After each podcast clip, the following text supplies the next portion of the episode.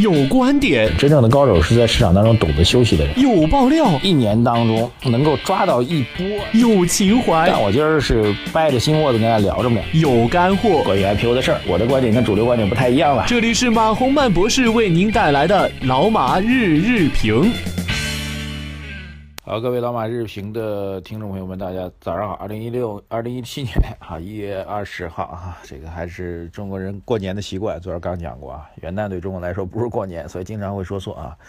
这阵儿我们身边一六一七，去年今年说不清楚的人很多啊。这个，但今天啊，二零一七年的一月二十号是会被记入到历史当中的一天啊。这个两个原因，一个大的原因呢是美国啊，特朗普就要在今天。美国时间一月二十号，就今天晚上啊，这北京时间今天晚上，正式宣誓担任美利坚合众国的总统了 啊！这是一件比较重大的事情啊，因为后面会因为今天会开启更多的啊可能的戏剧性的场面啊，所以这是要记载到历史当中的一天啊。另外一个，对于中国来说啊，今天上午十点钟。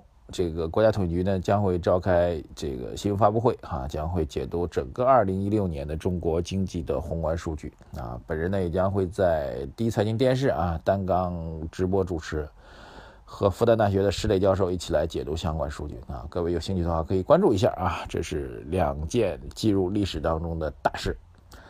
呃，首先关于消息啊，这个我觉得有时候我们。市场盘面的，有时候我们说多了，可能大家就就就容易有一些误会啊。这这朋友说这个，哎，这你推荐说节前会有行情，这怎么一直走这么弱呢？这我就觉得有点也也挺痛苦啊。就是我我觉得我已经讲得很明白了，但是可能很多朋友听来听去还是有点误解。我们总体看法呢，在短在未来一段时间当中啊，这个整个市场不会有大的交易性机会。啊，大的交易性机会没有出现啊，这个就是我们一直说的，一年要做一到两波的战略性机会出现了没？啊，很明确告诉大家没有出现。但是呢，春节呢惯例呢会窜那么两三天啊，这这是我们讲的很清楚啊。春节最后的交易日的那么一两天时间，以及春节后刚开盘的一两天时间当中，就这三四天时间吧，惯例上来讲会往上窜一窜啊。然后创业板这弹簧被压的极低之后，部分个股。啊，包括创业板的指数都存在反弹的可能啊，但是战略性的交易性机会没有。我们说战略性交易性机会，就至少您持股票要持一个月到两个月是以上的这个时间啊。指数的涨幅在百分之十五到百分之二十啊，这样的机会还没有出现，好吧？这样说应该清楚了啊，不要再这很多后台朋友说你说的不准啊，这嗯，我们再次重复给大家聊，这如果再听不明白就不能怪我了啊。好，这是关于盘面的看法啊，理由就不说了，因为已经重复很多回了啊。这今儿我其实特别想讲一下关于我们年度的宏观数据啊，年度的宏观数据，呃，挺有意思的。这个二零一五年的时候啊，再往前倒一年，那么中国的经济增速是六点九啊，印度的经济增速是七点六啊，所以在这个大的经济体增速排名当中，中国是不是第一？但到了一六年，中国打了个翻身仗啊！中国经济增速达到六点七啊，虽然比前年的六点九掉了两个零点二个百分点，但是六点七的增长要比印度的六点六要高了一个点。哎，中国经济增长速度在大经济体当中重新拿到了世界榜首的位置啊！虽然在我们看的六点七这不算高啊，很多人觉得很勉强之类的啊，但是在全球的大经济体当中已经相当相当牛的一件事情了啊！这点要特别给大家告诉大家。然后六点七的经济增长速度背后呢，有两个数据需要关注哈，一个是 PPI 的数据，PPI 的数据在去年九月份终于由负转正了，这持续了好几年啊，应该是接近三年的时间当中啊，这 PPI 终于是由负转正了，而且转起正来很吓人啊，这个今年一月份的 PPI 的这个增长速度居然。呃，今去年十二月份啊，sorry，十二月份的 PPI 的同比增长速度居然已经达到正的百分之五以上啊，这个还蛮吓人的啊。然后工业增加值，各工业企业规模以上工业企业的利润数据啊，这个数据呢也是由负转正，而且表现的非常的非常的猛烈啊。呃，这个说明企业的利润在提升。啊，所以这两个数据放在一起呢，其实说明两个要素吧。第一个，我觉得在工业生产领域当中，至少一部分的真实需求在提升，啊，至少有一部分真实需求在提升。第二，在供给领域当中，我们去产能的政策效果很明显，啊，就政府干预嘛，就说白了，这价格为什么会涨呢？价格涨，这最简单经济学原理嘛，就是供不应求，价格就会涨啊。什么叫供不应求呢？啊，这个供给减少，需求增加，就是供不应求，对不对？那价格就会上涨，就这么简单啊。那么供给减少是我们行政调控措施，就去产能的政策带动起来的。但是需求方面有没有一些复苏呢？我个人觉得还是有一些增长的，但是主要来自于供给端的一个调整啊。但不管怎么说吧，价格上涨它是有一个积极效应，就是供求关系决定价格，那价格会反作用于供求关系，对不对？这就是力和呃反作用力的这个相关的性嘛。物理上都这么说的嘛，或者我们哲学当中经常这么说嘛，这个。经济基础决定上层建筑，但上层建筑对经济基础呢有反作用，对不对？生产力决定生产关系，但生产关系对生产力呢怎么有反作用，对不对？就同样的道理啊。供求关系决定价格啊，但是价格呢会对供求关系产生新的影响啊。当供求关系确定之后呢，实际上啊，当价格确定之后呢，实际上会给工业企业的扩大再生产会带来的刺激。哎，我生产之后价格在提升，我生产之后利润在提升啊，所以这个是一个比较良性的循环。我觉得这个是应该二零。啊，一六年宏观经济当中最为重要的，就区别历史当中最大的啊，也不能叫历史，就区别最近几年最大的一个积极的变化。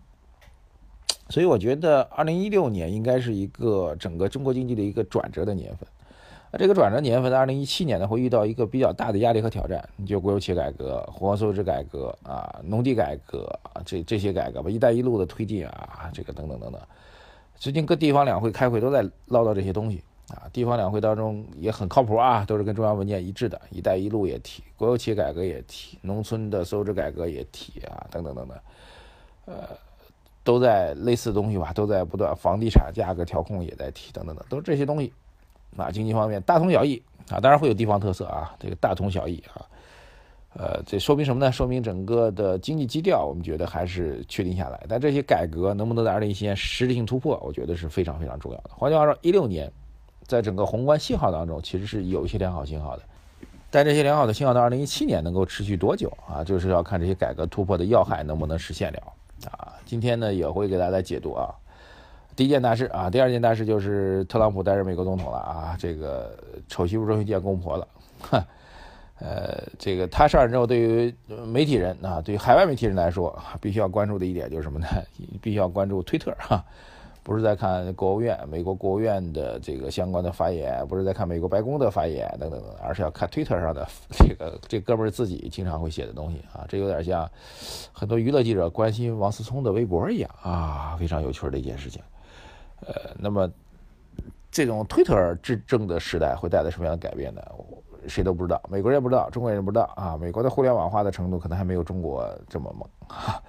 有意思的现象要出现了啊！所以未来三个月时间当中吧，围绕着特朗普上任之后究竟会如何言如何行，嗯，都是非常重要的敏感时期啊！一起去期待吧。好，今天就先聊在这里啊。这个还是两个建议吧。这个后台有些朋友留言啊，有朋友问这个厦门周边的小的县城要不要买可以这个房子。